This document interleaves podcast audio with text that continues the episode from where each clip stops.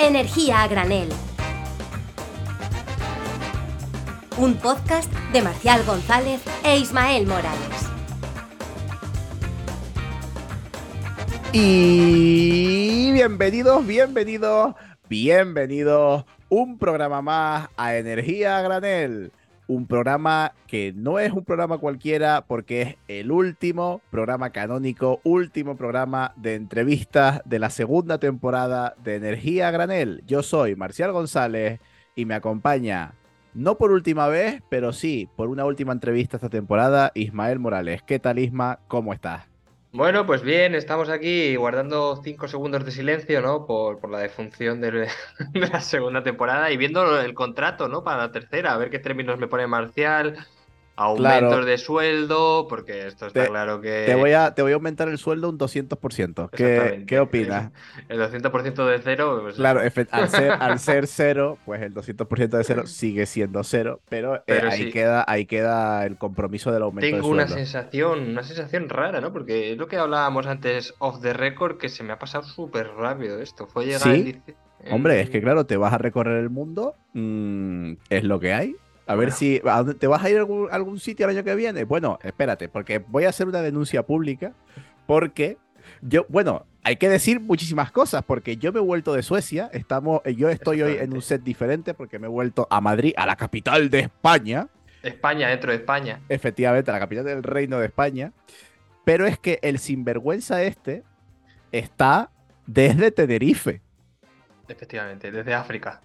O sea, Ahí lo dejo. Me, me vuelvo yo de Suecia, que ya me gustaría a mí haberme vuelto a Tenerife, y está él en Tenerife. O sea, Mm, que me mm. parece feísimo. Esto me parece feísimo. Y, y mucho menos para acabar la temporada. Quiero hacer una denuncia. Te quedas sin la subida de sueldo, Ismael, que lo sepas. Bueno, en realidad más o menos creo que eh, coincide con el salario que, que tenemos. Que te diga, efectivamente. que iba a tener. No, pero sí, aquí estoy viendo Gran Canaria desde el otro lado. Oye, no sé, ¿cuánto hay que soplar para que se vaya la calima? Porque es que esto es increíble. Ah, bueno, que te- a ver. eh, No se puede ver nada, no un se ve gran nada. poder, un gran poder conlleva una gran responsabilidad. Ismael. Voy a correr aquí por el paseo marítimo y esto se me llenan los, los pulmones y los alveolos se me ponen. Bueno, ¿qué prefieres? ¿Calima, o boina madrileña? Te dejo elegir. Puedes elegir. eh, lo tienes la mismo, libertad. Claro, lo mismo me da que me da lo mismo, ¿no? Bueno, eh, hoy en las noticias está clarísima la noticia que tenemos que comentar, que es que se ha anunciado ya la reforma del mercado regulado de la comercialización de energía eléctrica en España, del famoso PVPC, precio voluntario del pequeño consumidor.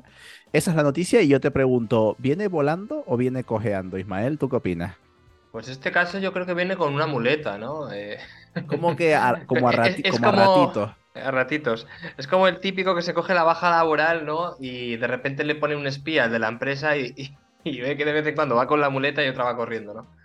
Entonces, eh, sí, vuela, vuela un ratito, después no nos gusta tanto. claro. Porque, bueno, la, la idea ha sido básicamente disminuir la, la volatilidad y la variabilidad de los precios de, de, de este- de esta tarifa eléctrica, vaya, sobre Mm. todo desanexarla un poquito de la variabilidad del mercado regulado. Pero esto, cuéntanos que, eh, Isma, tú no estás muy convencido. No, bueno, eh, en parte está bien, porque lo que está evitando es la fuga que ya ha habido eh, engañosa hasta cierto punto, ¿no? De, de clientes del mercado regulado al mercado liberalizado, ¿no? Este, por poner un dato, eh, hace dos años estaba prácticamente 11 millones de consumidores en mercado regulado, ahora están 8,5 millones, ¿no? Tema pandemia, tema crisis energética, ¿no? Mente a mi compañía liberalizada, que te vamos a dar un, un precio más barato, sí, bueno, no, no sé yo hasta dónde llega ese tema, pero sí, al fin y al cabo lo que ha pasado es que eh, da una seguridad, da un precio más estable, pero no tiene por qué ser un precio más barato, ¿no? Estamos viendo de que al final sigue indexado al mercado, al mercado, al pool, ¿no? Al mercado eléctrico, pero claro, el pool ahora mismo está teniendo en, el mercado intradiario precios de 0 euros megavatio hora, 10 euros megavatio hora, cuando los futuros siempre tienden a ser un poco más elevados, ¿no? 30, 40, 50 euros megavatio hora. Claro, aquí el tema es que vamos a pagar un precio más elevado por una cierta seguridad, ¿no? Ante eventos, digamos, de, de volatilidad o elementos que eh, de repente destrocen los precios regulares, ¿no? O los esperados del mercado eléctrico. ¿Esto cómo se va a hacer? Pues esto se va a hacer escalonadamente, ¿no? Eh, lo primero que hay que recordar es que esta, eh, esta reforma entra en vigor el, el 1 de diciembre, eh, digo el 1 de diciembre, perdón, el, 1 de enero de 2024. Y es de 2024-2026 donde una parte de ese componente del precio variable, ¿no? Que es el de la energía de la tarifa, ¿no? Pues poco a poco va a haber coberturas con mercados a plazo. Mercados a plazo que pueden ser productos, ¿no? Mercado a plazo al final es un producto que puede ser mensual, trimestral y anual. Entonces este componente pues va a ir variando, ¿no? En función de 2024, por ejemplo, eh, la parte, el peso, digamos, de la parte a plazo, pues supondrá un, un 25%, luego 2050 se incrementa, 2050, perdón, 2025 se incrementará un 40% y luego en 2026 se espera que sea un 55%, ¿no? Esa parte de, de mercado a plazo del componente del precio de la energía para los de PVC, ¿no? Eh, entonces, ¿por qué tiene luces y sombras? Luces, para todas las personas que no tienen ni idea, ni les interesa la energía ni la electricidad, porque van a tener un precio más barato y les va a permitir eh, hasta cierto punto, pues, un precio más estable, ¿no? ¿no? No vamos a tener esos precios disparados en caso de que esté, de que haya un, un febrero, diciembre, enero frío, ¿no? O también, pues, alguna interrupción de suministro de gas por X, Catarco cierra el grifo, no, pues eso no va a pasar. Eh, claro, a la persona que gestiona su demanda, que ha electrificado sus consumos y que está pendiente de qué horas más barata en el mercado intradiario para conectar eh, equipos o digamos consumir de una forma más, más, masiva, ¿no? Desplazar sus, sus, cargas, que se quiere decir, ¿no? A la generación renovable, que ahora mismo pues, ya hemos visto que hay eh, horas donde el precio tiende a cero. Claro, eh, pues este va a pagar un precio mayor, obviamente. Entonces, bueno, eh, no sé, tú, Vamos, vamos a dejarlo. Yo tengo que. O, si no quieres opinar. Yo tengo que reposar un poquito. Eh, leer bien cómo se va a sentar todo esto, porque es una medida muy, muy reciente. En principio me parece bien un poco eliminar la variabilidad de, digamos, desindexar un poquito el, precio de minorista al, precio mayorista, me parece una buena idea, pero no estoy tampoco muy convencido de cómo se ha hecho.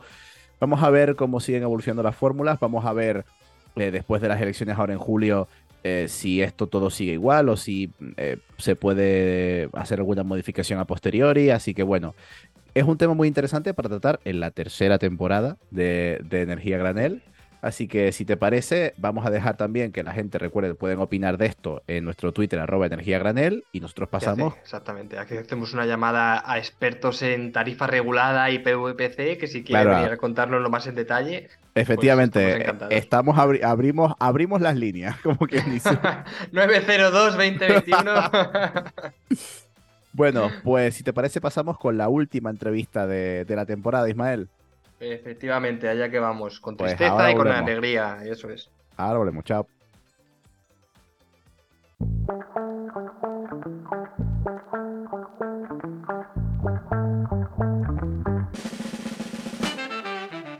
Y pues ya estamos aquí de vuelta con la última entrevista de la temporada. ¿No te da un poquito de pena, Ismael? Pues sí, la verdad que esta temporada se me ha pasado demasiado rápido, ¿no? Han pasado por aquí de todo, políticos, tecnólogos, ecologistas, entonces, ¿a quién traemos hoy? Pues mira, hoy queríamos darle un poquito de protagonismo al, al Twitter, a ese Twitter de, Energía Granel que hemos movido esta, esta temporada, y hemos rescatado una pregunta que nos hacía un, un oyente, el usuario arroba emilio barra baja jfrey, que nos preguntaba si podíamos hacer un programa sobre combustibles sintéticos y como nosotros claramente nos debemos a nuestro público, pues por ahí es por donde vamos a encauzar el tema de hoy. Y hemos traído ni más ni menos que a Carlos Bravo. Él es licenciado en Ciencias Biológicas por la Universidad Complutense de Madrid, trabajó durante 22 años para Greenpeace España en el área de energía y cambio climático y ha trabajado para diferentes entidades como la Fundación Europea del Clima, Ocean Care, Alianza Mar Brava, The Greens o EFA Group in the European Parliament WWF España y WWF Grecia y la Fundación Renovable. Y es que actualmente encima trabaja para la Federación Europea de Transporte y Medio Ambiente, que es más conocida como Transport and Environment, desde octubre de 2020 para influir en la toma de decisiones en España a favor de un sistema de transporte verdaderamente sostenible y descarbonizado. Carlos Bravo, bienvenido. ¿Qué tal? ¿Cómo estás? Hola, muy bien, muchísimas gracias. Gracias por la invitación. Gracias a ti por venir y bueno, pues la, la idea es hablar un poquito de eh, esto de los, de los combustibles sintéticos, de, cómo mm, aparecen diferentes eh, fuentes de energía en, en, el transporte, ¿no? Ya, ya teníamos, ya venimos del típico debate sobre la descarbonización del transporte, donde tenemos pues las baterías, el hidrógeno, eh, y ahora, pues esto, los, llamados electrocombustibles, combustibles sintéticos. Yo la verdad que no soy para nada experto. Yo todo lo que sea química, compuestos y esas cosas me pierdo muchísimo. Así que la, primera pregunta es, muy sencilla. Es ¿qué, ¿qué, es esto de los combustibles sintéticos? ¿Qué son? Vale, pues eh, de forma así muy sencilla, pues lo que podemos decir es que eh, si los combustibles fósiles que todos conocemos, pues eh, bueno, el petróleo, el gas y o los derivados de petróleo como la gasolina, el, el diésel, etcétera, pues son, eh, son y desde el punto de vista químico son hidrocarburos, ¿no? es decir, que básicamente se componen de, de, carbono e hidrógeno, aunque pueden tener oxígeno y pueden tener algunos otros elementos, y estos hidrocarburos eh, que proceden, eh, que, digamos cuando hablamos del petróleo y gas, se llaman fósiles porque quedaron almacenados en épocas prehistóricas, ¿no? en el Jurásico, etcétera, en, almacenados en tierra y ahora eh, proceden de los vegetales que se fueron descomponiendo y se convirtieron en estos combustibles. Cuando se queman estos combustibles, eh, se emite gases de efecto invernadero, sobre todo dióxido de carbono, que es el que está produciendo el cambio climático. Entonces, eh, claro, los partidarios de, los combustibles eh, pues dicen, bueno, podríamos hacer unos hidrocarburos iguales, de la misma composición, pero sintéticos, para poder quemarlos y como serían hidrocarburos producidos artificialmente a través de, de combinar hidrógeno con CO2 del aire, eh, para que sean totalmente renovables, tendría que ser hidrógeno verde y, combinando este hidrógeno verde que se obtendría de la descomposición del agua a través de energías renovables como eólica, solar, etcétera, pues ese hidrógeno verde combinado con CO2 del aire eh, luego por un proceso de síntesis pues puede producir un hidrocarburo sintético que tendría la misma composición que un, hidro, un hidrocarburo fósil equivalente. Es decir, puede fabricar una electrogasolina que tenga la misma composición que la gasolina fósil, un electrodiesel, un electroqueroseno. El caso es que tenga que venir de hidrógeno verde combinado con CO2 del aire. Y se supone que cuando quemas esos en un motor, esos combustibles sintéticos, esos hidrocarburos sintéticos o electrocombustibles o e-fuels, como hay mucha manera de denominarlos, pues eh, cuando se queman, en teoría eh, serían eh, climáticamente neutros, es decir, el CO2 que devolverían a la atmósfera sería el CO2 que habrían capturado previamente del aire para fabricar la molécula. Claro, eh, a Ismael esto de los hidrocarburos le gusta mucho llamarlo el zumo de dinosaurio, pues aquí no estaríamos hablando de, de zumo de dinosaurio, de ese combustible fósil, sino de eh, algo sintético eh, formado pues a partir de eso de hidrógeno verde con CO2 capturado de, de la atmósfera. Y que tendría y... la misma composición, por lo tanto, es decir, serían hidrocarburos exactamente iguales desde el punto de vista químico, pero la procedencia del CO2 es, sería un CO2, digamos, moderno, que he cogido del aire actual en, en lugar de ser un, un, CO2 que se ha acumulado eh, por, por, los procesos químicos en las diferentes eras geológicas. O sea, que el coche no se daría cuenta si le ponemos gasolina normal o si le ponemos una electrogasolina, por así decirlo. E efectivamente, eso es así. Digamos que desde el punto de vista eh, químico son iguales y por lo tanto el motor de combustión pues prácticamente no tendría que tener ninguna adaptación. Podrían valer. Lo que pasa es que eh, utilizar electrocombustibles para el transporte por carretera es algo completamente es una aberración desde el punto de vista energético, para decirlo claramente. No tiene ningún sentido desde el punto de vista de la eficiencia. Y luego además tiene otros problemas adicionales desde el punto de vista de la contaminación atmosférica. Esto me, me sorprende porque, a, ver, me habías presentado un, un combustible sintético parecía la gasolina, que encima podíamos contar como que tiene emisiones neutras y de, pues para mí, a mí, que a priori me parecía una solución muy interesante, ¿A ti no, no te lo parece? O sea, ¿por qué? ¿Señalas la eficiencia? ¿Cuál es la eficiencia de, de, este combustible? Yo creo que esto es la cuestión clave cuando, en la discusión que hay sobre si usar electrocombustibles en la carretera o no, en el transporte por carretera, luego podemos hablar de su posible utilización en otros sectores como el transporte marítimo la aviación, pero claro, hay que tener en cuenta, y digamos lo que voy a decir ahora es, es un desarrollo lógico de lo que he comentado antes. O sea, si imaginemos que tenemos un coche eléctrico que, de batería, un coche que funciona con una batería eléctrica, eh, tú le recargas la batería con electricidad renovable, que sale de, bueno, lo cargas en un, no sé, en un sitio, en un punto público o en, casa, si tienes un cargador, etcétera. Pero bueno, le vas a meter electricidad directamente a, esa batería y con, y con él pues haces X kilómetros. Bueno, pues para hacer la misma cantidad de distancia, o sea, para mover ese vehículo, ya sea a mí me da igual si es, hablamos, pensamos en un camión o en un coche, una furgoneta, una moto, me da igual. Es decir, un vehículo cualquiera que se mueva por batería con eléctrica va a hacer 100 kilómetros con una determinada cantidad de energía. Pero para producir el hidrógeno verde eh, necesitas gastar entre dos y tres veces más electricidad para mover ese coche con una célula de combustible de hidrógeno verde que si lo mueves con electricidad directamente en una batería. Pero es que, como hemos dicho antes, para fabricar eh, un electrocombustible, un, un, hidrocarburo sintético, necesitas mezclar ese hidrógeno verde con CO2 del aire y someter a un proceso de síntesis que todavía necesita muchísima más energía. De tal manera que si quieres mover un vehículo, el que sea, 100 kilómetros, por ejemplo, pongamos una cifra, con electricidad eh, directamente, es decir, con un vehículo eléctrico de batería, eh, vas a usar entre dos y tres veces menos electricidad que si lo quieres mover con hidrógeno verde y entre cinco y seis veces menos electricidad que si lo mueves con electrocombustible. Es decir, es mucho más ineficiente eh, utilizar o tratar de mover un vehículo con un electrocombustible que si lo mueves directamente con un vehículo eléctrico de batería, con una batería. Y esto tiene muchas repercusiones, no solamente que eh, pierdes un montón de electricidad en el proceso, para tener el mismo servicio de, movilidad, ¿no? sino que además eh, la electricidad tiene un precio, por lo tanto, un electrocombustible va a ser mucho más caro. Eh, mover ese coche esa distancia va a ser mucho más caro que moverlo directamente con una batería por, toda la cantidad de electricidad extra que requiere para fabricarse. Y además, claro, la electricidad no viene de, cualquier sitio, tiene que producirse en unas en unas eh, instalaciones, en unas plantas fotovoltaicas, eólicas o lo que sea.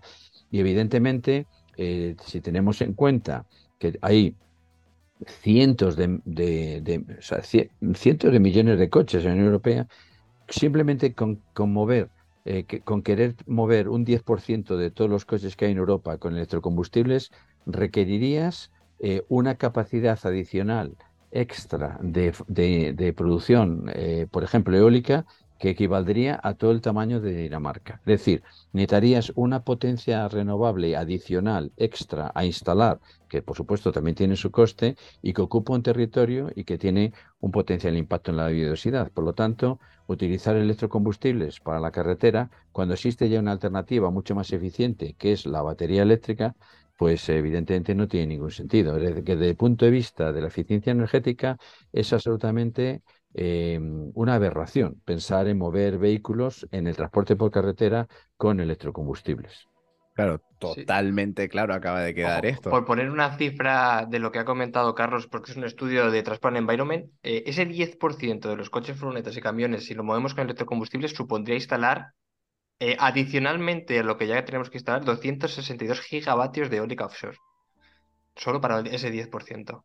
Claro. O sea, esas ineficiencias estamos viendo que al fin y al cabo, eh, pues no, no, no tenemos ni eólica offshore, ni Dinamarca ni el Mar del Norte ya tienen además el, el, el, plan de instalar 150 gigavatios, creo que era, para, para 2030 y, ir a 200 y, algo a, 2050, claro, échale 236. O sea, es que no hay espacio, se tensionaría mucho más todo el tema de, los recursos marítimos en el mar y, bueno, eh, lo que comentaba, o sea, es que es un derroche energético por todos lados. Claro, para nosotros la transición energética o la transición ecológica, eh, el proceso de descarbonización de la economía, eh, como nos obliga el Acuerdo de París, ¿no? y donde tenemos que ir necesariamente si queremos limitar el impacto del cambio climático, eh, pues como digo, lo que necesitamos es que la transición energética sea eficiente. Se puede hacer la transición energética de muchas maneras, pero igual que puedes matar moscas a cañonazos, pero es mucho más ineficaz que si lo haces con un matamoscas, pues eh, mover el transporte por carretera con electrocombustibles sería muchísimo más ineficiente, muchísimo más caro, o, tendría forzaría la, la necesidad, obligaría a instalar muchísima más potencia eh, fotovoltaica de energías renovables o fotovoltaica eólica, offshore o, o en tierra, eh, eh, y realmente esto tendría un impacto y un coste muchísimo mayor, por lo tanto no tiene ningún sentido. La, la transición energética tiene que ser eficiente y por eso tenemos que utilizar los electrocombustibles en aquellos eh, en aquellos usos donde no se puede directamente hacer una electrificación. Y en ese sentido, pues por ejemplo, la aviación es un caso claro de pues, un sector que de momento pues, no se puede eh, descarbonizar mediante la electrificación directa, es decir, no se vislumbra que se pueda hacer eh, vuelos todavía con baterías y por lo tanto hay que utilizar un combustible sintético, renovable, cero emisiones y en ese sentido ahí sí que tendría sentido utilizar electrocombustibles porque no queda otro remedio, porque si no, pues no se podría volar. Pero en cualquier caso, eh, ese, hay que recordar que el uso de electrocombustibles no es, eh, aunque desde el punto de vista climático podrían ser neutros, que no lo son del todo, y luego podemos comentar eso un poquito más en detalle, también tiene problemas añadidos de contaminación atmosférica. Claro, porque un CO2 que ya habíamos capturado, lo estamos liberando y concentrando en las ciudades. O sea, ah, claro, claro, claro, por supuesto, por supuesto. O sea, es como un poco como la biomasa, ¿no? Que lo hemos recordado mucho en los programas de esta temporada, de decir, ojo con la biomasa, porque cuando tú controlas tu masa forestal o cuando tu, tu combustible de biomasa proviene de unos desechos agrícolas, pues bueno, ese proceso sí puede ser más o menos sostenible, pero ojo a talar bosques para la biomasa, pues aquí es igual. Eh, ojo a también abusar de este, de este combustible electrocombustible porque como dice Ismael, pues lo concentras y aparte, pues también es un, un CO2 que tenías capturado, pues lo, está, lo estás liberando. Me, queda muy claro, Carlos, lo que dice, la verdad, súper interesante porque obviamente si lo más eficiente es la batería desde el punto de vista energético, después tenemos el hidrógeno, que es un poquito menos eficiente, o mejor dicho, bastante menos eficiente, entre dos y tres veces, como comenta. Y, y eh, comparando con el caso de la batería, los electrocombustibles son pues como unas seis veces más o menos más ineficientes que la batería, claro, no solo es que estamos perdiendo energía por la eficiencia, sino que, como tú también comentas, es un coste muchísimo más caro. Eh, y entonces con, ese aumento de precio tan claro, eh, no acabo de ver tampoco la relación con, con, con la aviación, porque claro, sí, podemos sustituir los combustibles fósiles en aviación, ¿no? Por, que es básicamente queroseno, por un electroqueroseno, un, un queroseno sintético y, digamos, hacer más sostenibles los viajes en avión, que recordemos que son una parte muy importante de la contaminación a día de hoy. Eh, pero claro, eso supondría un coste muy, muy elevado, que no sé si si es siquiera asumible. ¿Cómo, ¿Cómo está ahora mismo este tema de los electrocombustibles? O sea, son, ¿para qué sectores son? Ya comentas la aviación, pero ¿e, ¿es, verdaderamente interesante apostar por alguna solución en este sentido? A ver, la, para el transporte por carretera, como hemos visto, no tiene sentido en términos de eficiencia, ¿no? Hay otro dato que podemos dar de un estudio también eh, eh, que hicimos, eh, muy, muy exhaustivo. La, la, la eficiencia global de la electricidad electrificación directa en el transporte por carretera es un 77%. Es decir, de la energía que empiezas, eh, que, digamos, tomas de partida, ¿no? Se aprovecha finalmente para mover el vehículo un 77%, por, por muchas cuestiones, porque no hay procesos intermedios de transformación, porque los motores eléctricos son muchísimo más eficientes que los motores de combustión, eh, y por lo tanto, al final hay una eficiencia global de 77% comparado con el 16% de eficiencia global que tendría, por ejemplo, la electrogasolina, teniendo en cuenta todo el ciclo de vida, ¿no? Desde la producción hasta la utilización, etcétera, ¿no? Entonces ahí está claro que en el transporte por carretera no tiene ningún sentido. Dices, bueno, para otros sectores, eh, ¿tendría sentido? Bueno, entonces lo que hemos dicho, la aviación. Eh, la aviación ahora básicamente el combustible que utiliza es queroseno, queroseno fósil, por lo tanto emite gases de efecto invernadero aparte de, otras sustancias contaminantes atmosféricas y si quieres sustituir el, queroseno fósil por otro combustible, pues el sector de la aviación está apostando por lo que llaman el combustible sostenible de aviación o SAF en inglés, y también por eh, bueno, otro, otro tipo de combustible sostenible de aviación serían los electrocombustibles. Pero ahora, como los electrocombustibles todavía hay una disponibilidad muy limitada, casi inexistente, ahora están hablando de utilizar eh, biocombustibles avanzados, fabricados a partir por del aceite reciclado de cocina o de otros eh, residuos agrícolas, etcétera. El problema de esto, que los biocombustibles avanzados, yo creo, supongo que lo habréis hablado en otros programas, el problema que tiene, porque es un sector que es un tipo de combustible que se disputa también el transporte por carretera, el transporte marítimo y otros sectores. El, problema que tienen los biocombustibles, desde luego, los avanzados, los que pudieran ser más sostenibles, porque los de primera generación son totalmente inaceptables desde el punto de vista medioambiental, porque, porque están vinculados a la deforestación o, a, la, competición con usos alimentarios, etcétera. El problema es que los biocombustibles eh, tienen muy poca disponibilidad, hay muy pocos a muy pocos y no se puede aumentar esa disponibilidad porque eh, eso generaría unos impactos ambientales enormes, ¿no? Porque, a ver, si necesitas de fabricar muchísimos residuos agrícolas, etcétera, o utilizar de, otras vías eh, o, grasas animales, etcétera, que es ahora lo que se está planteando, pues tendrías que aumentar otros sistemas, eh, otra, eh, la producción de, estos residuos de otros sistemas y eso tendría un impacto ambiental. Entonces, lo único que le queda a la industria es utilizar hidrógeno directamente, como pretende Airbus, o fabricar estos electrocombustibles, electroqueroseno, eh, porque sería, digamos, más cómodo el punto de vista de que se podría tener como un combustible líquido, que se podría llevar en los tanques, etcétera, etcétera. O sea, digamos, tendría más o menos la misma similitud que el queroseno actual. Pero claro, el problema es que es, sería muchísimo más caro, ¿eh? tendrías que producir en una cantidad enorme,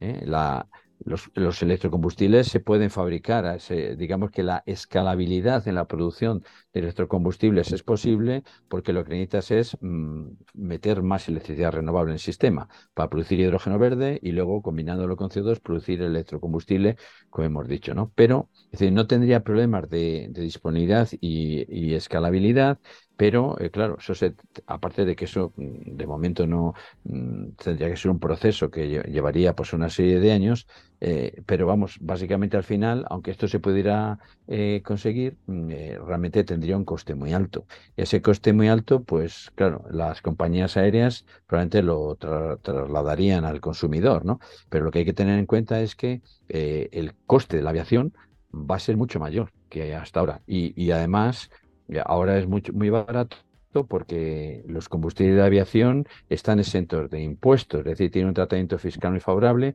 igual que el combustible marino, y por eso estos sectores no han hecho ningún esfuerzo en descarbonizarse, son los sectores más atrasados en la descarbonización. Para poder descarbonizarse, van a tener, no les va a quedar otro remedio que utilizar este tipo de combustibles eh, cero emisiones de gases de efecto invernadero. Pero creo que quizás es el momento de, advertir que, primero, eh, eh, no son totalmente neutros desde el punto de vista climático. Por ejemplo, en el transporte por carretera hay estudios que, se han hecho por parte de Transport Environment, pero por parte de Concagüe, por ejemplo, también, que es una consultora del propio sector de los hidrocarburos, que ha demostrado que aunque en cuanto a CO2 eh, la emisión es neutra, pero también al usar electrocombustibles se desprenden cantidades no enormes, pero cantidades significativas de óxido nitroso y metano, que son dos gases de efecto invernadero. Por lo tanto, al final, tampoco son totalmente neutros desde el punto de vista climático. Eh, hemos calculado que si todos los coches nuevos de gasolina y gasóleo que se vendieron en el 2020 hubieran funcionado con electrogasolina o electrodiesel, las emisiones adicionales de metano y óxido nitroso transformadas o calculadas como en, CO2, en términos de CO2 equivalente, hubieran supuesto como 50.000 coches fósiles más en las carreteras. Es decir, tampoco estaríamos libres de un efecto, mm, de un, impacto en el cambio climático adicional usando electrocombustibles. Eso, por supuesto, se daría también en la aviación usando electrocombustibles. Es decir, que tampoco es la solución mágica que soluciona todo, pero parece que para la aviación no hay muchas más alternativas. Y luego hay que decir que al usar electrocombustibles, como eh, se tiene que quemar en un motor de combustión, y al, coger aire para quemarlo en el motor de combustión, el aire tiene nitrógeno y por lo tanto en la combustión se forman también óxidos de nitrógeno, que es un compuesto tóxico, es un, contaminante atmosférico que eh, pues, eh, tiene efectos eh, absolutamente estudiados de efectos negativos a la salud. Se formarían también partículas, se formaría también monóxido de carbono, es decir, que todo, la, todo el aspecto de, contaminación atmosférica en ese sentido no se mejoraría mucho con respecto al uso de combustibles fósiles. O sea que estamos hablando de una solución que podría ser una solución para, para descarbonizar en gran medida el transporte aéreo y el transporte marítimo, pero no está exentos de, de, contaminación atmosférica ni de un cierto efecto de cambio climático. O sea que tampoco es una solución mágica como nos quiere vender la industria petrolera. Claro, eh, aquí pues si aparecen en los gases estos que nos estás comentando, por ejemplo los óxidos de nitrógeno, los famosos NOx, que son unos gases que por lo menos en las grandes ciudades se habla mucho porque están directamente relacionados con los motores de combustión, con los coches, con las calderas eh, diésel, etcétera, y, ya se ha visto en ciudades, por ejemplo, como Madrid, que son muy perjudiciales mm, para la salud, que vamos, prácticamente la, famosa boina que tenemos en Madrid de contaminación es en gran parte debida a, esos NOx, o sea que al final si estamos haciendo un combustible, ¿no? entre comillas, sostenible o con menos emisiones para tener los mismos problemas, pues al final no nos estamos quitando el, problema del todo. Comentas que en aviación parece un poquito más interesante, porque si es verdad que a día de hoy no tenemos aviones a batería comerciales o aviones a hidrógeno. Eh, Ni vamos a tener, o sea. Bueno, eh, eh, Airbus ha dicho que entre 2030 y 2035 quieren tener aviones descarbonizados. No sé si será o no, pero. Claro, o sea, pero. eso será probablemente con electrocombustibles, o sea, porque el otro día estuve leyendo una noticia y que por aerodinámica, o sea, imagínate, si quieren meter hidrógeno renovable, por ejemplo, tienen que tener una bomba que esté eh, licuando el hidrógeno a 240 grados bajo cero y a 13 bares de presión, ¿no? Entonces dijeron que por aerodinámica, por ejemplo, para vuelos largos internacionales, que era prácticamente eh, imposible, porque el, avión no vuela, ¿no? Entonces ahí habrá electrocombustibles más, más allá, pero lo principal aquí es el debate, la aviación sí, aviación no, aviación dónde y aviación bajo bajo qué requisitos, ¿no? Porque como decía Carlos, eh, por algún, en algunos casos está exento el queroseno de pagos, ¿no? De tributarios. Entonces, bueno, ahí está un poco el debate, ¿no? Eh, el hidrógeno, eh, los electrocombustibles en este caso irán en los sectores que no son o no son, no tienen una alternativa de electrificación directa, como es el caso de estos, de estos dos sectores que hemos comentado. Claro, o sea, sí, tienes toda la razón que, que, como mucho con los aviones, pues sí se le puede ver algo de, algo de sentido. Que no sé, yo al final mm, parecía una solución tan interesante, pero, pero cada, cada vez me, están, me, están convenciendo, me están convenciendo menos.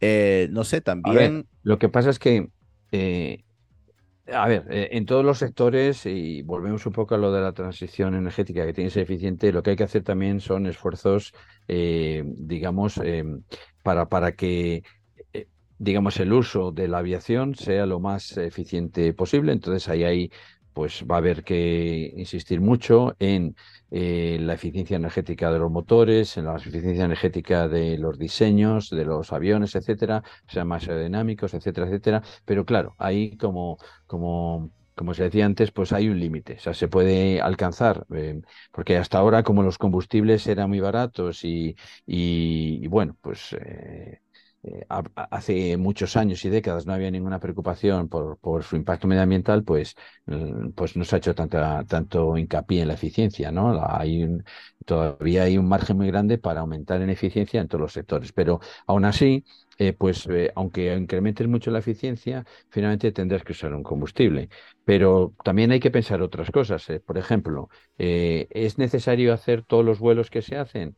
¿Es necesario, si por ejemplo ir de Madrid a Barcelona, Madrid a Sevilla eh, en avión cuando tienes una alternativa ferroviaria de gran calidad con, con, pues, con unos eh, horarios muy adecuados, etcétera. Es decir, ahí eh, Francia ya ha prohibido por ley los vuelos cortos que tienen alternativa ferroviaria que, que, tengan una duración de dos horas y media.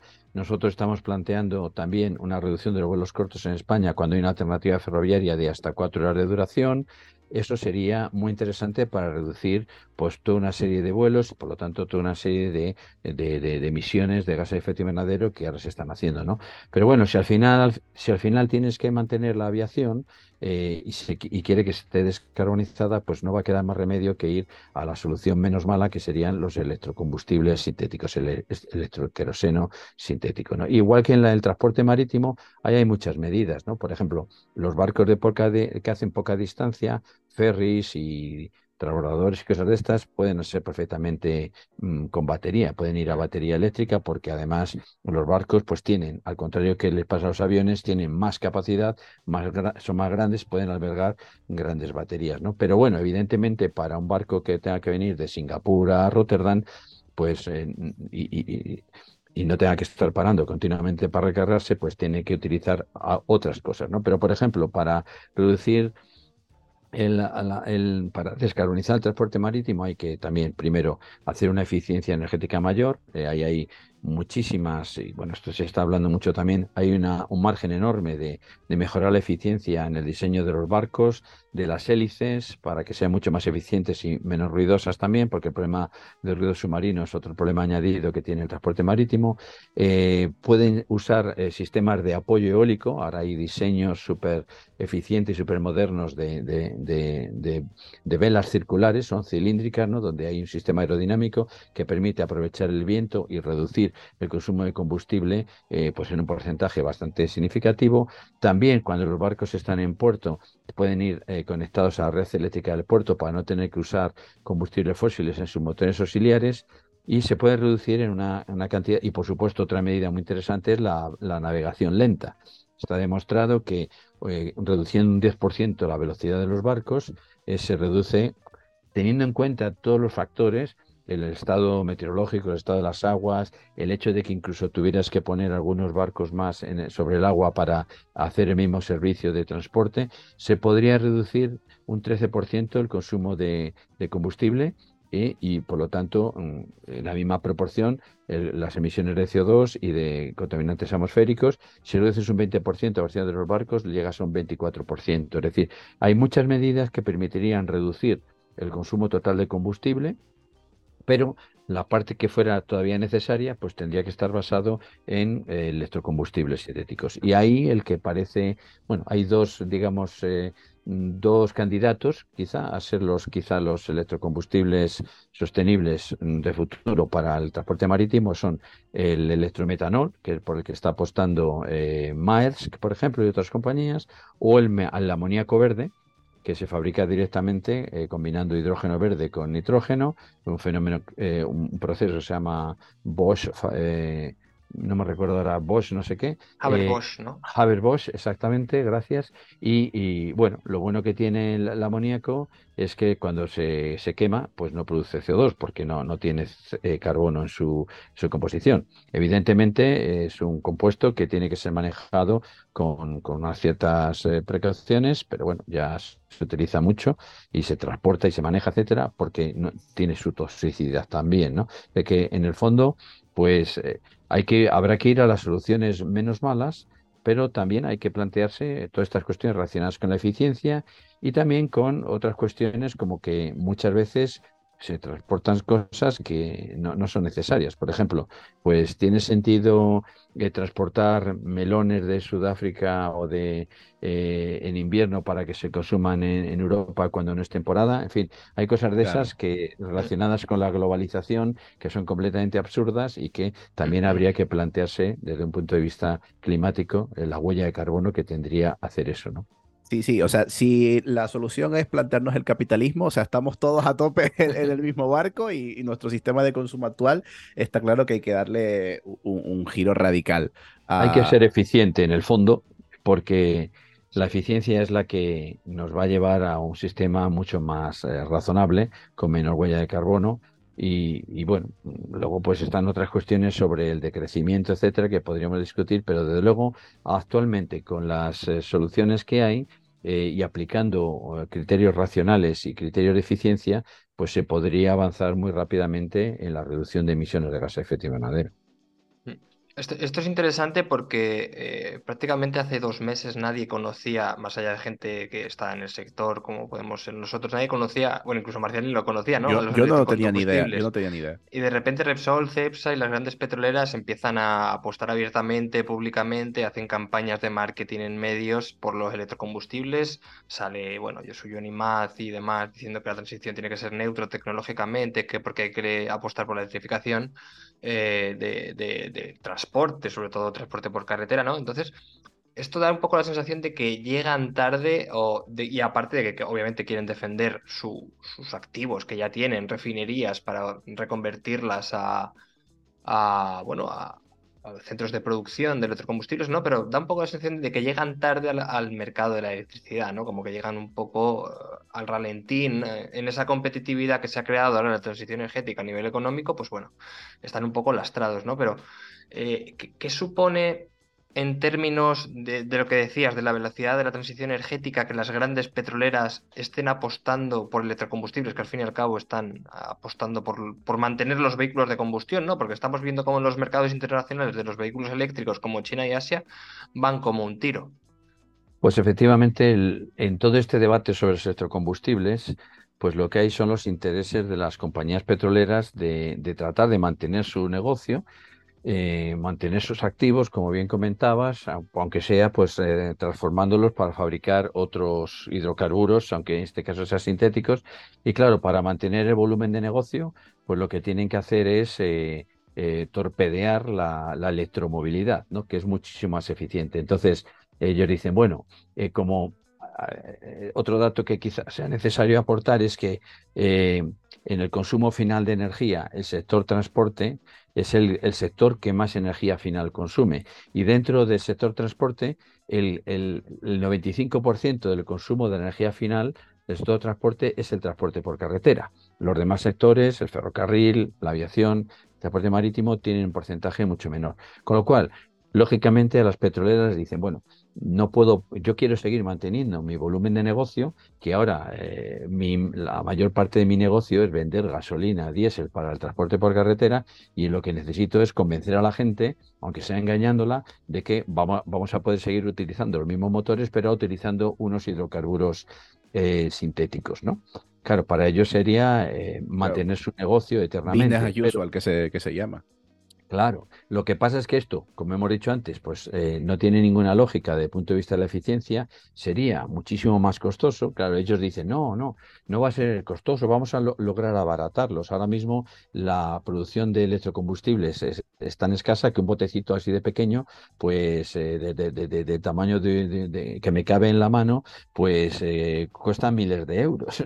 ellos dicen, no, vamos, vamos a bajar el precio y ya están empezando a decir, bueno, habría que tener una reglamentación para subsidiar los electrocombustibles, etcétera, porque ellos saben que sería muchísimo más caro, ¿no? De tal manera que, por ejemplo, los, datos que tenemos nosotros basados en los datos de la industria petrolera, e incluso cogiendo datos de la industria petrolera, em, lo que hemos analizado es que para el 2030, donde se supone que habrá una evolución el, primero habría, podría haber más fabricación de electrocombustibles y entonces podrían abaratarse un poco más de precio.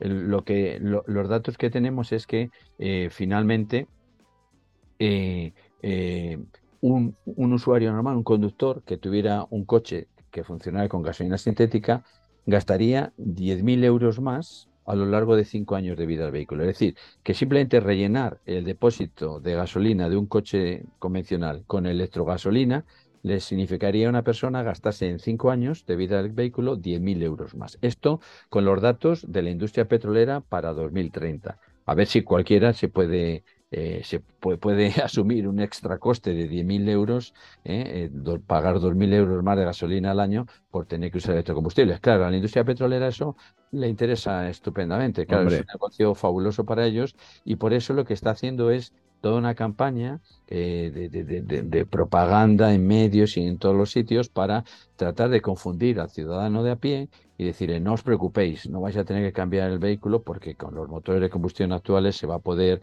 utilizar eh, con estos electrocombustibles eh, maravillosos, sin decirles que van a ser mucho más caros, que no, no son una panacea desde el punto de vista medioambiental ni nada. Y lo, lo que quieren conseguir con eso es confundir a la población y al mismo tiempo retrasar la inversión en cambiar la fabricación de vehículos actualmente de combustión por vehículos eléctricos. Es decir, retrasar las inversiones, retrasar, por lo tanto, la descarbonización del sector transporte por carretera. Claro, eh, de todas maneras, yo veo una cosa muy clara, corrígeme si me equivoco, pero es que nunca va a ser económicamente interesante un electrocombustible, por lo que tú explicabas al principio, porque si para fabricar un electrocombustible necesitamos hidrógeno verde, más algo, más añadirle algo, eso significa que siempre el electrocombustible va a ser más caro que el hidrógeno verde.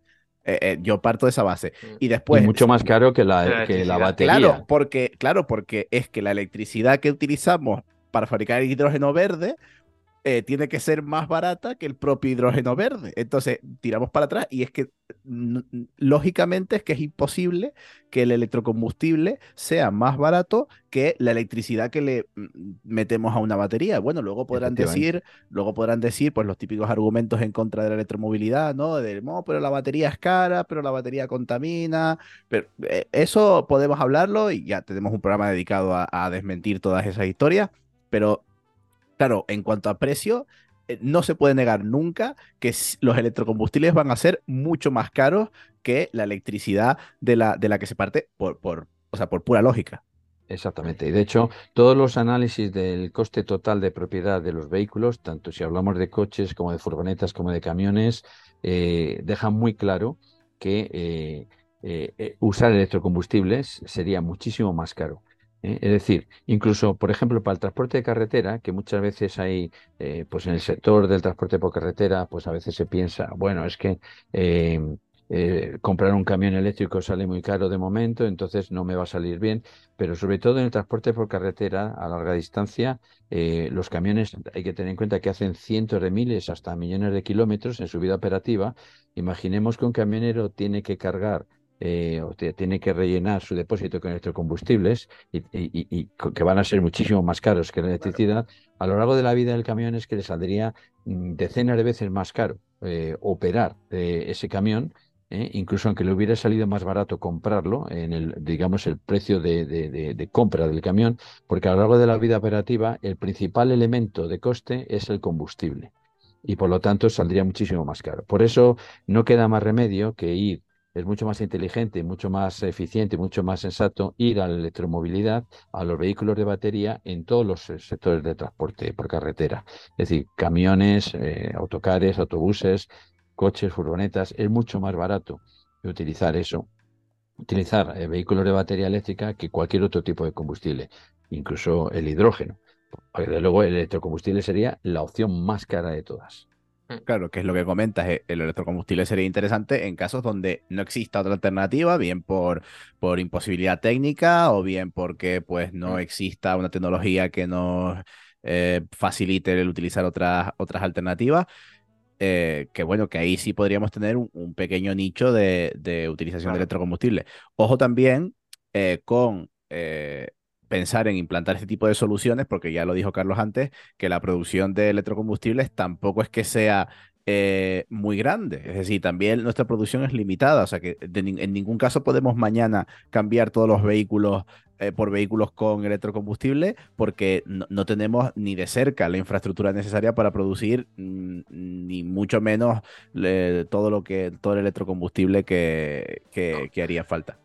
De hecho, esto es gracioso porque el otro día justamente estaba, bueno, hablamos con Carlos, hablé con Carlos sobre un tema de electrocombustibles y demás, y saltaba una noticia de que había, había una red de gasolineras con electrocombustibles en España, ¿no? Por, por Repsol, creo que eran como las primeras 10, 6 eh, gasolineras. Entonces, claro, te metías y decías, vale, a ver eh, si está disponible para todos los públicos, todos los automóviles, y decía que no, que directamente lo único que estaba concertado con consumidores que ya hayan firmado un contrato con Repsol, y claro, eh, al fin y al cabo lo que te, lo que te clarifica un poco es que el precio pues estaría pactado previamente y que no todo el mundo puede ir ahí porque la producción de electrocombustibles ahora mismo es, pues, e, es, ínfima, ¿no?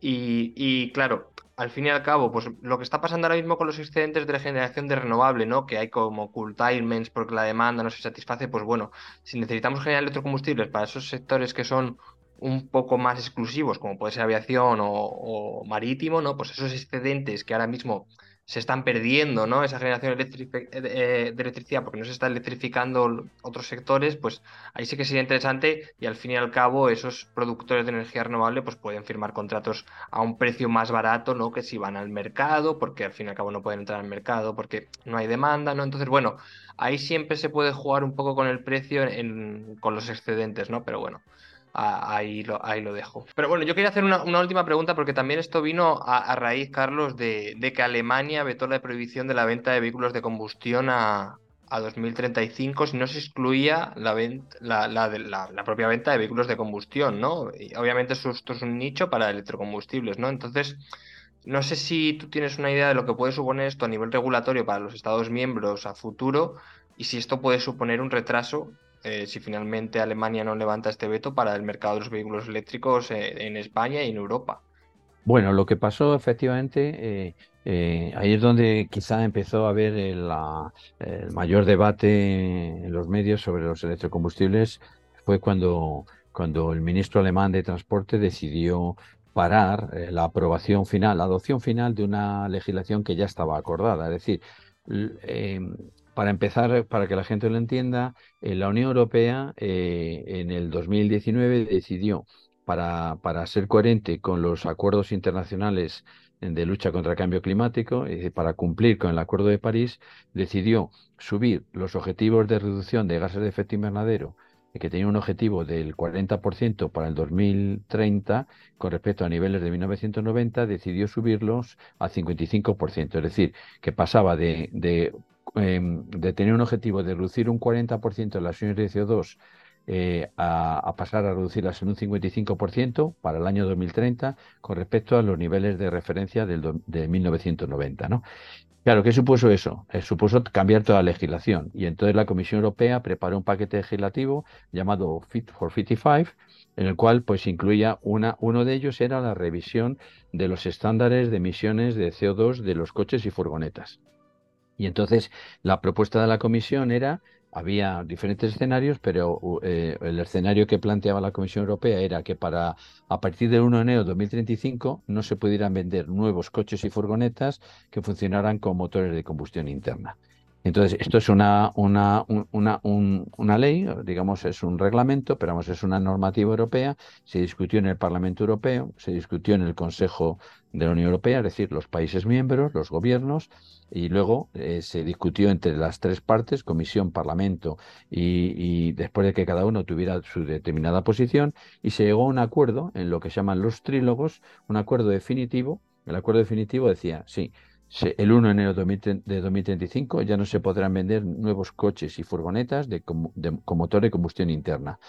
Los coches que y furgonetas que estuvieran ya vendidos, pues podrían seguir circulando. Eso no significa una prohibición de circulación, es una prohibición de la venta de nuevos vehículos con motor de combustión interna. Cuando esa ley ya estaba totalmente acordada, tenía que pasar por un una, una, adopción formal, o sea, un trámite puramente burocrático, y es ahí donde el ministro alemán decidió eh, bloquearla. Dijo, no, pues yo no, no, no la voy a aprobar. Y esto es, eso es algo, bueno, es un escándalo porque significa que un país miembro se opone incluso a lo que ha aprobado su país en las discusiones previas, tanto en el Parlamento Europeo como en el Consejo de Ministros de la Unión Europea, y fue un, fue, fue un chantaje a la Unión Europea, ¿no? Y entonces eh, esto abrió el debate y ellos dijeron, bueno, pues no lo voy a aprobar, lo voy a tener bloqueada si no se abre la opción de que los se puedan utilizar electrocombustibles también en los nuevos coches que y furgonetas que se vendan a partir del 2035, ¿no?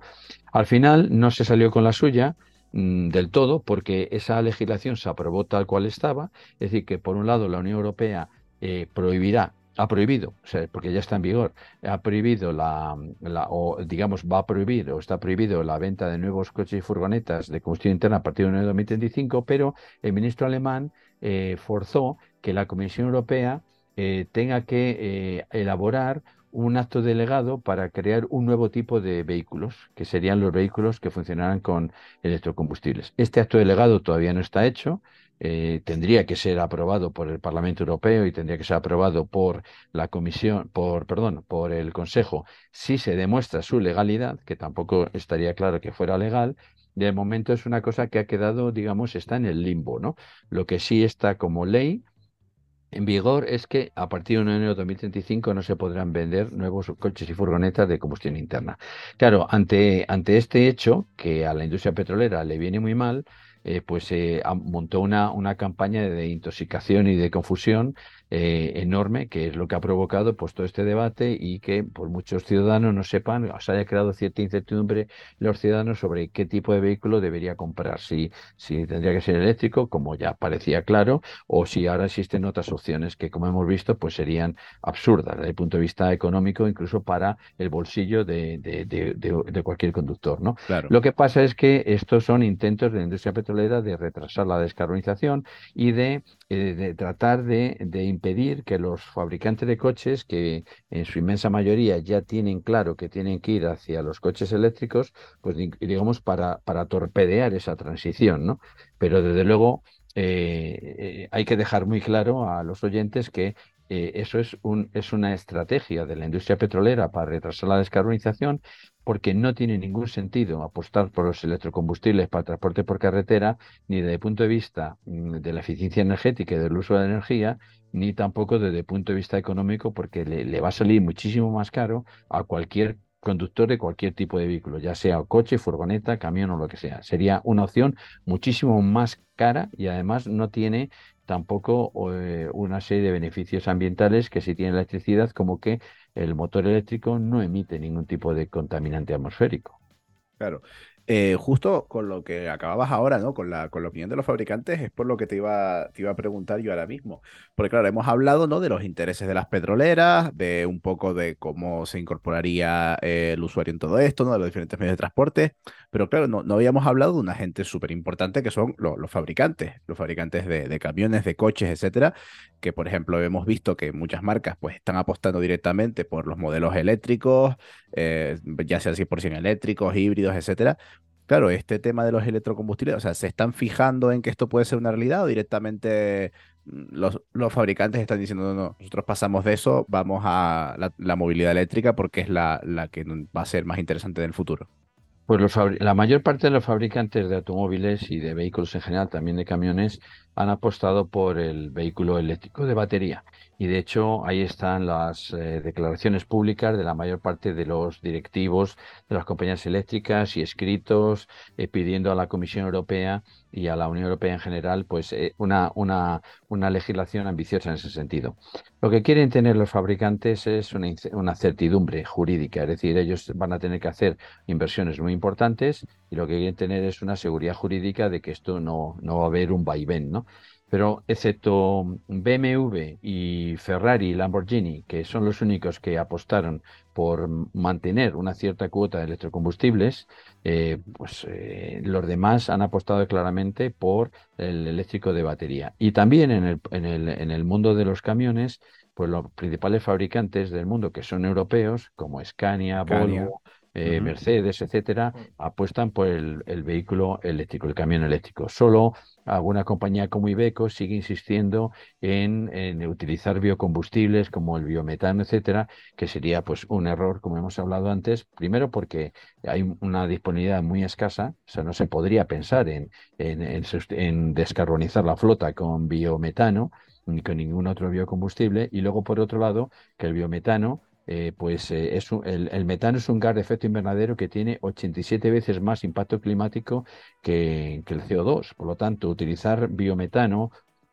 o incluso electrometano, si fuera sintético, también seguiría teniendo ese problema porque el metano es un, es un, es un gas que se escapa de, en toda la cadena de suministro, desde la fabricación, el transporte, incluso en los motores donde se utiliza, se escapa a la atmósfera sin quemar en ciertos porcentajes y cada tonelada de, metano sin quemar que sale a la atmósfera se produce un efecto de calentamiento global 87 veces peor que el CO2 en una perspectiva de 20 años. ¿no? Por lo tanto, sería un error. Pero como digo, la mayor parte de los fabricantes quieren ir hacia la electrificación. Y de hecho, como decía antes Ismael, pues eh, es que el problema que tenemos en Europa es que si la industria no se espabila y no acelera, pues eh, lo que nos van a venir son vehículos, camiones, coches, furgonetas chinos que están fabricando, ya los fabricantes chinos están fabricándolos en, gran cantidad ¿no? y están exportándolos a todos los países, no solamente Europa. Y, hombre, lo interesante sería es, en Europa queremos que nuestras fábricas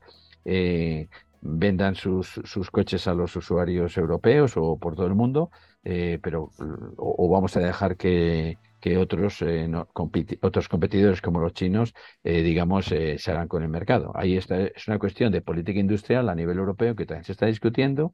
En Estados Unidos, por ejemplo, con el, la ley de reducción de la inflación, Estados Unidos ha apostado claramente por la fabricación de vehículos eléctricos y está dando pues ayudas económicas para que se fabriquen en Estados Unidos. Y Europa quizá pues tiene que tener en cuenta estas cuestiones para eh, adoptar una política industrial que favorezca una aceleración de la descarbonización del transporte por carretera hacia la electrificación directa, hacia los vehículos de batería. Y esto es importante también desde el punto de vista macroeconómico de la política industrial de, la Unión Europea en su conjunto. Claro, eh, al final sí, o sea, el, futuro que queremos está claro que tiene que ser movilidad eléctrica. Me, sorprende también, solo por dejar ya un último apunte con este tema, de, claro, comentas que al final los fabricantes quieren seguir, eh, han apostado por la movilidad eléctrica, han hecho muchas inversiones en la movilidad eléctrica y me sorprende el veto de Alemania porque una de sus empresas banderas, que es el grupo Volkswagen, es uno de los grupos en Europa que más está apostando ahora mismo por la movilidad eléctrica. Así que no sé, ese, esa decisión me, suena como a tirarse piedras en... Pero eh, efectivamente, y de hecho hubo protestas de los fabricantes como Volkswagen diciendo, no, esto es absurdo y tal. Y eso fue un veto que temporalmente, durante el mes de marzo, eh, logró imponer el ministro de Transporte de Alemania, no el gobierno de Alemania. Fue el ministro de Transporte, pero como este como, como dependía de él en este caso, o sea, pero al final le convencieron de que retirara ese veto y por lo tanto, la, como dije antes, la legislación se aprobó, lo que hizo es eh, mm, eh, eh, conseguir el compromiso de la Comisión Europea de que haría un acto delegado aparte para tratar de definir una nueva categoría de vehículos que funcionara con estos combustibles. Que eso, primero, no se sabe si es legal porque contra, sería contradictorio con la propia legislación europea que ya ha aprobado el fin del motor de combustión interna en el 2035, pero eh, bueno, es un acto delegado que tendrá que elaborarse, discutirse su legalidad y luego finalmente todavía tendría que ser aprobado tanto por el Parlamento Europeo como por la propia, el propio Consejo. O sea, todavía eso está en el limbo, digamos, ¿no? Pero efectivamente hubo una campaña del ministro alemán de Transporte, eh, pues favorecida por la industria de los combustibles fósiles para tratar de eh, torpedear y abortar eh, esa legislación que, como digo, mm, no lo logró y la ley, la legislación está en vigor. O sea que, como decías antes, lo que está claro es que el, el, camino, el único camino que hay es la electrificación directa con vehículos de batería en el transporte por carretera y es ahí donde está yendo todo el mundo y lo importante aquí ya es dejar de, poner obstáculos en ese proceso, eh, un llamamiento a las compañías eléctricas a que dejen de poner obstáculos en ese camino, eh, que digamos, eh, que si quieren que diversifiquen su negocio para apuntarse al negocio de la electromovilidad, eh, con, con, batería, con vehículos de batería, pero que dejen de torpedear eh, la transición porque no podemos perder tiempo, porque la crisis climática va cada día más deprisa. Y por otro lado, desde el punto de vista de la, de la política industrial europea, lo que, tiene que tienen que entender también las compañías como Resol, etcétera, es que si no queremos que otros países invadan nuestro mercado con sus productos, con sus coches y sus camiones y sus autobuses eléctricos, pues tenemos que espabilar y para eso lo que hay que tener es una claridad legislativa y dejar de, de, hacer oídos a los cantos de sirena de la industria petrolífera que lo único que hace es engañarnos, confundirnos y, tratar de torpedear eh, el proceso de descarbonización, que es sumamente importante que se haga deprisa, pero que se haga eficientemente también. Bueno, pues queda, queda todo claro. Siempre solemos acabar con, con una pregunta, Carlos, así brevemente. Eh, siempre decimos que si tuvieras la varita mágica o el poder de decisión o como quieras llamarlo, de implementar una medida o de cambiar algo que creas que hace falta en el sector de la movilidad, eh, tanto en España como en Europa, ¿dónde crees que hace falta incidir más? ¿Qué crees que, si tuvieras ese poder de decisión de cambiar una cosa, una o dos cositas, ¿qué crees que es lo, lo más interesante que hay que, que hay que mejorar?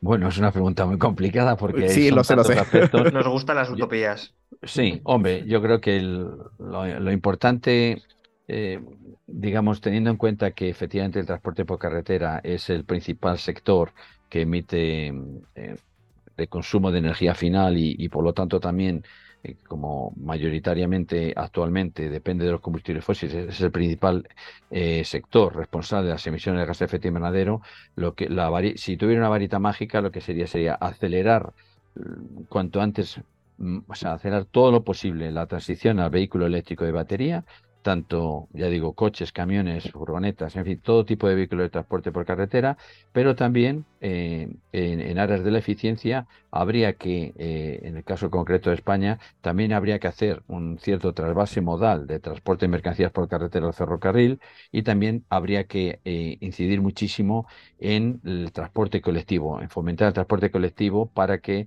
se utilizara cuanto menos el vehículo privado, porque es muchísimo más eficiente el Claro. transporte colectivo ¿eh? y el transporte de mercancías y pasajeros por ferrocarril que el transporte por carretera de mercancías y pasajeros. Es decir, que en ese sentido hay que optar por un, un enfoque de eficiencia en, en- en- varios aspectos. Y si tuviera una varita mágica, pues eh, intentaría eh, acelerar en todos esos campos que he comentado.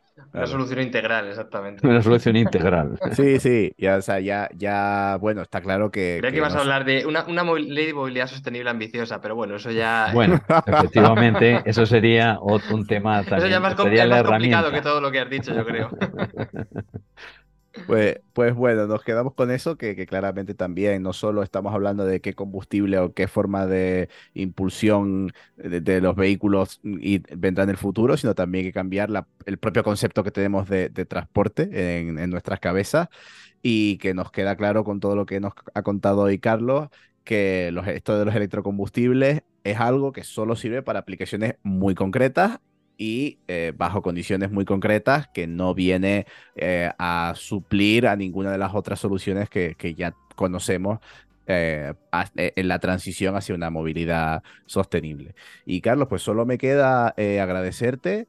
Eh, la verdad, tanto, bueno, tanto a ti como a Transport Environment, que es una asociación eh, increíble, de, la cual pues hace unas infografías y unos, y unos estudios súper, súper, súper buenos. Y no sé si querías tú hacernos promoción de alguna de tus redes o algo de eso, ¿dónde te podemos encontrar? Cuéntanos. Bueno, pues eh, eh, bueno, eh, se puede contactar con nosotros a través de la página web que tenemos, que es transportenvironment.org. Tenemos una página por porque somos una federación, como decías al principio, compuesta de toda una serie de organizaciones que tenemos en más de, más de 60 en, en por toda la Unión Europea y en el Reino Unido porque bueno, Transport Environment se, se creó antes de- del Brexit, entonces el Reino Unido estaba también metido, pero mantenemos una oficina allí y luego las oficinas donde tenemos eh, ofi- eh, personal en, en diferentes países, como es el caso de Reino Unido, España, Francia, Italia, Alemania, tenemos una página web eh, en, en nuestro idioma dentro de la página general de Transport Environment. Ahí es donde viene también las direcciones de correo electrónico de nuestras y cualquier persona que se quiera poner en contacto con nosotros o conmigo en particular, pues lo puede hacer a través de la página web, que es, ya digo, www.transportenvironment.org. Pues ahí, ahí les emplazamos a que entren, a que chequen todos los estudios y todos los informes que hacen, que la verdad que lo explican todo súper bien, como lo ha explicado hoy Carlos, que ha tenido el honor de ser el último invitado de nuestra segunda temporada de Energía Granel, así que esto ya queda, queda sellado. Eh, gracias a los oyentes que nos han escuchado, gracias a, a Ismael, eh, que como siempre ya saben que yo he sido Marcial González, arroba P barra baja renovable en Twitter, y me ha acompañado Ismael Morales, arroba Ismora López en Twitter. Y a los telespectadores que nos han telespectado, pues les emplazamos al último programa de la temporada, que será el siguiente, donde tenemos preparada una sorpresa. Así que nos vemos en el próximo programa. Hasta luego. Adiós. Hasta luego. Hasta luego, muchas gracias.